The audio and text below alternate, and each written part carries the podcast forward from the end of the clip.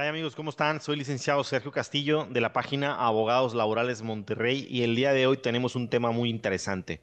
Haremos un análisis de una demanda laboral y veremos a detalle cuáles son los 11 elementos más importantes que tiene que contener toda demanda de trabajo. Todavía no agregaremos lo que son las pruebas. Como ustedes sabrán, en los nuevos tribunales de trabajo, en los nuevos juzgados laborales, ya en la demanda también tienen que tener las pruebas, ¿ok? Pero el día de hoy no vamos a entrar al análisis de las pruebas que tienen que estar en, las demandas. Vamos a centrarnos en todo lo demás. Nada más las pruebas las vamos a dejar aparte porque lo vamos a manejar para otro video, ¿ok? Entonces voy a compartir pantalla con ustedes y nos vamos a ir paso a paso explicando todo lo que debe contener una demanda laboral. Está interesantísimo este tema y para la gente nueva, para los abogados jóvenes, incluso para la gente que va a demandar, para las personas físicas que van a demandar, es muy importante para que antes de que vayan con su abogado o si ya fueron, pues vean un poquito lo que, lo que él está haciendo y puedan corroborar si falta alguna, alguna información se las comparto. Muy bien, fíjense bien. Vámonos al primer punto. Yo les dije que eran 11, ¿ok? El primer punto viene a, viene a ser aquí la autoridad a la que nos estamos dirigiendo. En la parte alta de la demanda siempre debemos de poner Junta de Conciliación y Arbitraje en el Estado o tenemos que poner tribunales laborales eh, del Estado. Todo depende en qué, eh, ante qué eh, autoridad laboral estemos demandando. Incluso puede ser también algún, algún juicio eh, de, gobierno, ¿verdad? Entonces, en la parte alta vamos a poner la autoridad a la que nos estamos dirigiendo. Aquí se lo estoy marcando. Ok. Y luego pasamos al punto número dos. Viene siendo el nombre completo del actor, el nombre completo del trabajador y sus generales. Nada de abreviaciones, acuérdense. Bueno, por ejemplo, aquí tenemos una persona que se llama Olga Lilia, Olga Lidia Medrano Chapa, mexicana, mayor de edad, casada, desempleada. ¿Ok? Aquí estamos poniendo absolutamente todo esto. Aquí en la parte de abajo también vamos a poner eh, nuestro domicilio. Creo que aquí me faltó en el segundo punto, que es el domicilio, el domicilio eh, en el que nos van a, a notificar. ¿Ok? También lo voy a poner en amarillo para que ustedes lo vean y lo voy a señalar aquí. Domicilio, domicilio para recibir notificaciones. Notificaciones. Perfecto, muy bien. Ya tenemos otro más. Ok, vamos aprendiendo juntos. Muy bien, fíjense bien. Y luego vamos a pasar, ya vimos, ya vimos que aquí hay tres puntos. Y luego vamos a pasar al punto número cuatro. ¿A quién vamos a demandar? Ok, ya sea una persona física o una persona moral. En este caso, es una persona moral, que aquí está el nombre, la razón social, y está también el domicilio. Además del domicilio, nosotros creemos que vale la pena agregar, aquí le pusimos agregar foto por fuera del negocio y croquis del negocio. Yo siempre le pido esto a mis clientes para que vayan a cualquier ciber y lo, y lo impriman. Ok, vámonos al punto número 5. El punto número 5 son las acciones que vamos a reclamar. Desde acá, obviamente, el inciso A hasta el inciso J son las acciones que están en, este, en esta demanda, ¿verdad? Y empezamos una por una a describirlas, ¿ok? Por ejemplo, aquí está indemnización, pago de salarios caídos, séptimos días de festivos, pago de tiempo extra, etcétera. Vamos, vamos a hacer una enumeración de cada una de, de nuestras acciones a reclamar.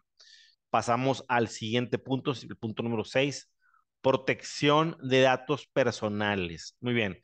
Aquí, aquí, bien, aquí es, eh, eh, narramos, decimos, a la Junta de Conciliación y Arbitraje se le solicita lo siguiente. Se borre los registros de la Junta de Conciliación, mi nombre por completo, se borre eh, el, nombre de las tablas de avisos, etcétera. Pedimos que se borre todo. es, esto le llamamos protección de datos personales. Ustedes saben que hay una ley que se llama Ley de Protección de Datos Personales. Obviamente esto es para que al trabajador que demanda, pues no le perjudique eh, precisamente esta acción, porque pues obviamente todo mexicano tiene derecho a, demandar en dado caso de ser despedido injustificadamente, ¿verdad? Y luego seguimos a otro punto. En la descripción de los datos vamos a poner cuándo fuiste contratado trabajador, cuándo fue, cuándo fue contratado el trabajador. Eh, obviamente aquí estamos haciendo una descripción de quién lo contrató, eh, puesto, salario, jornada de trabajo, tiempo extra, todo esto lo estamos poniendo como un solo punto para que ustedes lo sepan. Aquí lo pueden ver, eh, si hacen grande eh, la pantalla, pueden verlo perfectamente. Como está, está, la descripción completa de desde cuándo entró, quién lo contrató, como les dije, puesto, salario, jornada, tiempo extra. Hay que, acuérdense que el tiempo extra tenemos que especificarlo bien para que pueda proceder al final de la demanda. Muy bien, pasamos al siguiente punto vital y es la fecha del despido. Fíjense bien, aquí está, estamos diciendo que en fecha 13 de noviembre del año en curso, eh, estando dentro del domicilio de la demandada, dentro del Departamento de Recursos Humanos, ya aclaramos, me abordó tal y tal persona y aquí adelante ponemos donde por lo que me despedían desde este momento. Ok, entonces, fíjense bien, no solamente hay que poner la fecha del despido. El despido, según la Corte, tiene que contener tres cosas. Circunstancias de modo, tiempo y lugar. ¿Cómo, cuándo y dónde?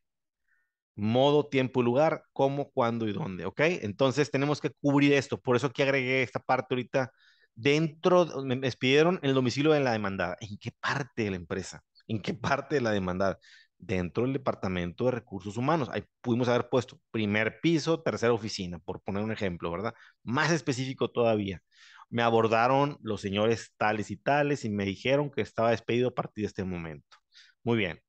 Modo, tiempo y lugar. Recuerden, perfecto. Pasamos al siguiente punto. ¿Qué dice la Corte? Aquí es el momento en el que, oye, si, la parte, si las empresas, la parte demandada siempre utiliza criterios de, las, de la Corte en sus contestaciones, tanto que a veces hay más criterios de contestación que lo que están contestando.